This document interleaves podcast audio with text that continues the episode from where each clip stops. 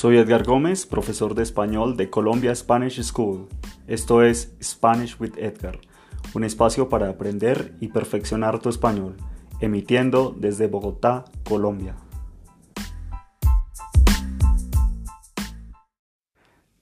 Hola amigos y amigas, bienvenidos a un episodio nuevo de su podcast Spanish with Edgar.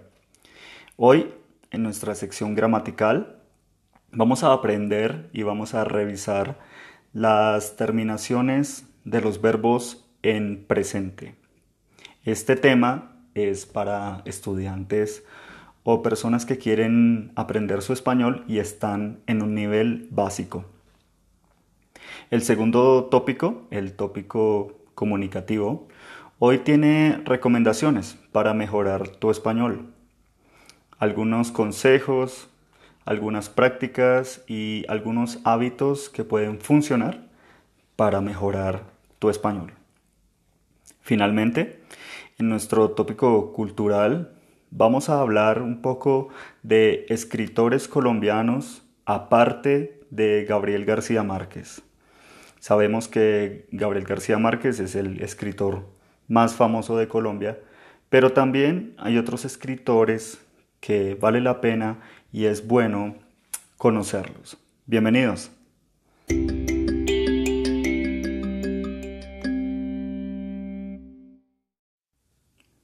Antes de empezar con nuestro primer tópico de este episodio, quiero recordarte que puedes saber más de nuestra escuela Colombia Spanish School en www.colombiaspanish.com o puedes escribirme o contactarme a SpanishWithEdgar at colombiaspanish.com.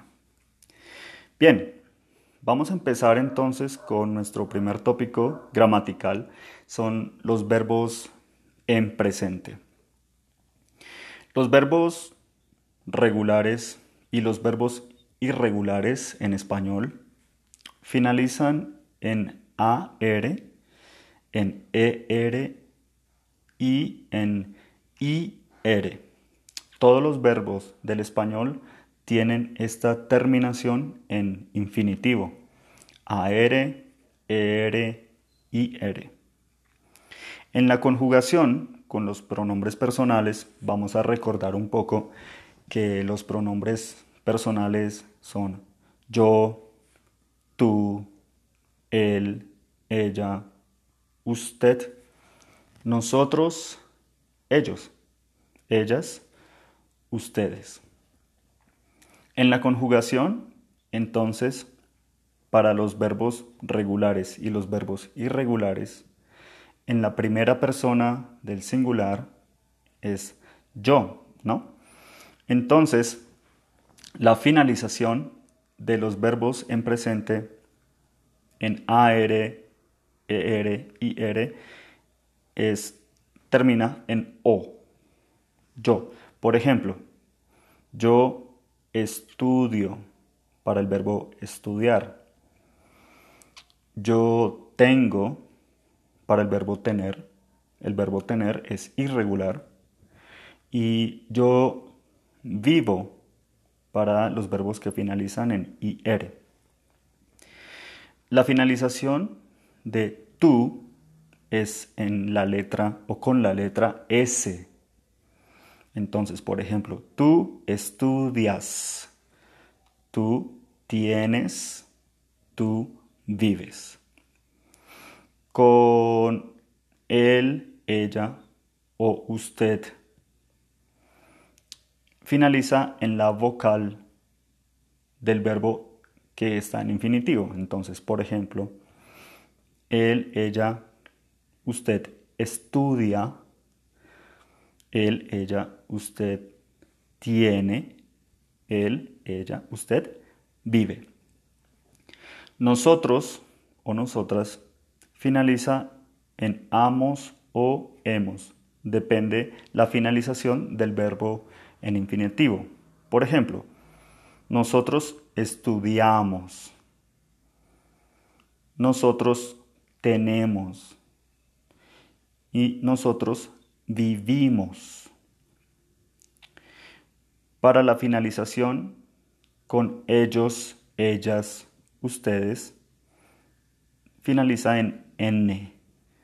Por ejemplo, ellos estudian, ellos tienen, ellos viven. Recordemos que en Sudamérica no usamos vosotros. El pronombre personal vosotros es de uso exclusivamente de España.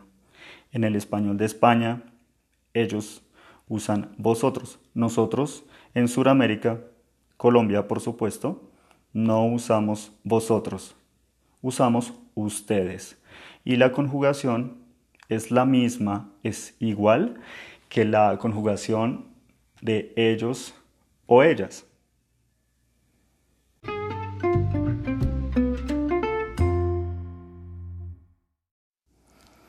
En nuestro segundo tópico, el, tópico comunicativo, hoy tengo para ti recomendaciones para mejorar tu español.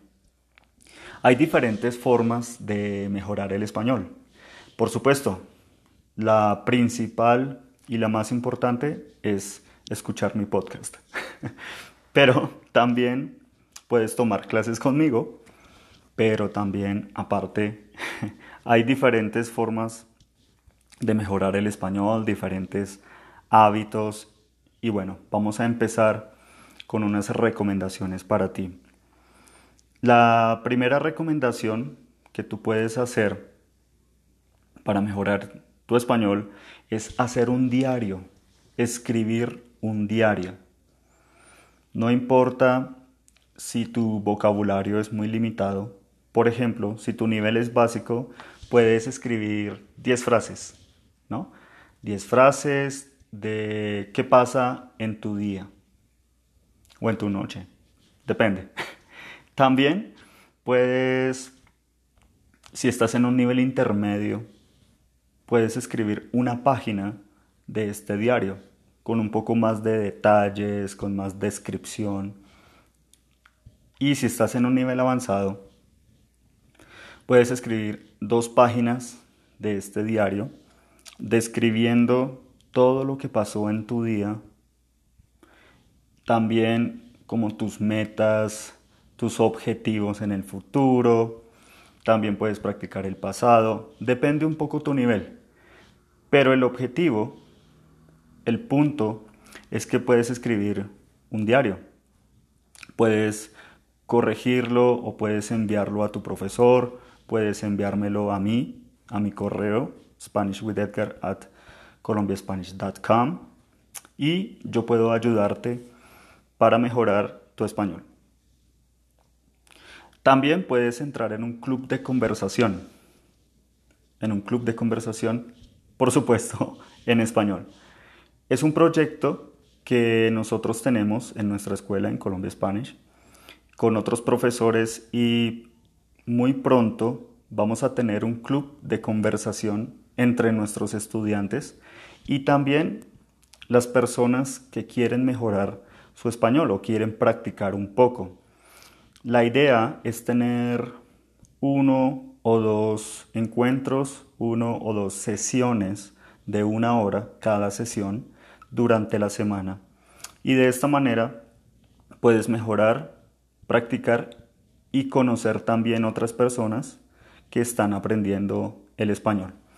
La idea de este proyecto es que es gratis y es para ayudar un poco a nuestros estudiantes y personas que, quieren practicar y mejorar su español. Por otro lado, puedes escuchar música. La música puede ser importante para desarrollar el oído, para desarrollar la escucha. Si tú escuchas otros podcasts, yo tengo recomendaciones de diferentes bandas musicales de Colombia. Y ahí tú puedes empezar a escuchar y a entender poco a poco algún vocabulario. Si, si tú eres muy básico, no importa, pero puedes empezar a conectar en tu cerebro, en tu mente, algunos, algunas palabras nuevas, algunos verbos, acciones. Si eres de nivel intermedio, por supuesto, vas a mejorar mucho en las conjugaciones. Y si es de nivel avanzado, pues al final vas a terminar cantando las canciones. Finalmente, algo muy importante para aprender una lengua, y claro, para aprender el español, es perder el miedo, es no tener miedo. Claro, tú vas a cometer errores, es normal. Pero también cuando tú cometes un error, tu profesor u otra persona con la que estás hablando puede corregirte. Si pierdes el miedo y asumes o aceptas que aprender una lengua es algo divertido y vas a disfrutarlo, entonces vas a aprender y mejorar mucho. Finalmente, la última recomendación es vivir. vivir la cultura, salir, interactuar con otras personas, hablar de diferentes temas, escuchar a las personas cuando hablan en la calle, en el supermercado, en el ascensor, en el aeropuerto, en el banco. Leer todos los avisos que hay en las calles. Todo esto ayuda mucho para mejorar tu español. Leer los periódicos también puede ser un muy buen o una buena estrategia para mejorar tu español. Y también puedes contactarme en Instagram como instagram.com slash SpanishWithEdgar. Ahí también yo puedo recomendarte diferentes estrategias para mejorar tu español.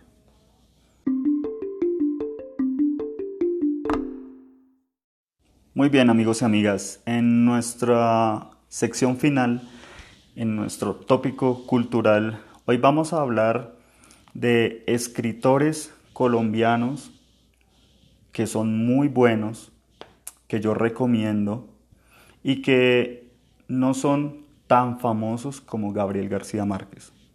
Hoy no vamos a hablar de Gabriel García Márquez porque es muy fácil encontrarlo en internet o muchos de ustedes quizás han leído sus libros, sus novelas y ya lo conocen. También en inglés, en español, en alemán. Bueno, eh, Gabriel García Márquez está traducido a muchas lenguas en, diferentes, ¿no? Hoy entonces vamos a hablar de algunos escritores que son de mi preferencia y que vale la pena vale la pena leerlos. Son escritores con estilos diferentes, con formas de expresarse diferentes, pero también muy estéticas. Y también muestran su experiencia, la cultura colombiana, tan diferente, tan diversa que es, a través de sus libros, por medio de sus obras. Vamos a empezar con una mujer es Piedad Bonet. Piedad Bonet es una poetisa, es una escritora colombiana y principalmente escribe poesía, pero también tiene novelas. Yo recomiendo el libro Lo que no tiene nombre. Lo que no tiene nombre de Piedad Bonet. Esto es sobre el sufrimiento y el dolor que puede ser para una madre perder un, hijo, especialmente un hijo cuando se suicida. Um, es un libro muy bien escrito y yo lo recomiendo para, para leer también desde la perspectiva de, la mujer en Colombia. Vamos a continuar con Mario Mendoza. Mario Mendoza es, un, es uno de mis escritores colombianos favoritos es contemporáneo. Y recomiendo mucho el libro Satanás. Satanás. Satanás es una novela más o menos realista de una masacre que ocurre o pasó en el restaurante Pozzetto, un restaurante italiano en Bogotá. Está sobre la carrera séptima. Este restaurante todavía existe. Continuando, vamos con Raúl Gómez Hattin. Raúl Gómez Hattin es un escritor, es un, o fue un, escritor, un poeta, un poeta de la calle. Él vivía en la calle. Em, él nació en la costa caribe, pero vivió muchos años en Bogotá. Su forma, su poesía es muy bonita, muy sincera, muy fuerte y transparente. Álvaro Mutis. Álvaro Mutis es otro gran escritor colombiano, muy importante, especialmente en la década de los 70s, 80s y 90s. Voy a recomendar una novela de él. Álvaro Mutis escribe La muerte del estratega. Él tiene un estilo muy diferente de García Márquez y, por ejemplo, ellos eran muy buenos amigos pero cada uno tenía un estilo muy ah, diferente. No es realismo mágico, pero es una forma estética y, muy única de escribir que tiene Álvaro Mutis. Vamos con otra mujer, Laura Restrepo. Laura Restrepo escribe Delirio, una novela muy famosa en Colombia de esta mujer y que es una escritora contemporánea. Eh, algunos estudiantes han leído esta novela y he recibido muy buenos comentarios de ellos, por eso la recomiendo. Finalmente, uno de mis escritores favoritos definitivamente está como en el, en el top 5 ¿no? de mis escritores favoritos colombianos y es Roberto Burgos Cantor. Roberto Burgos Cantor escribe una obra maestra, un grandísimo libro, una gran novela que se llama La ceiba de la memoria.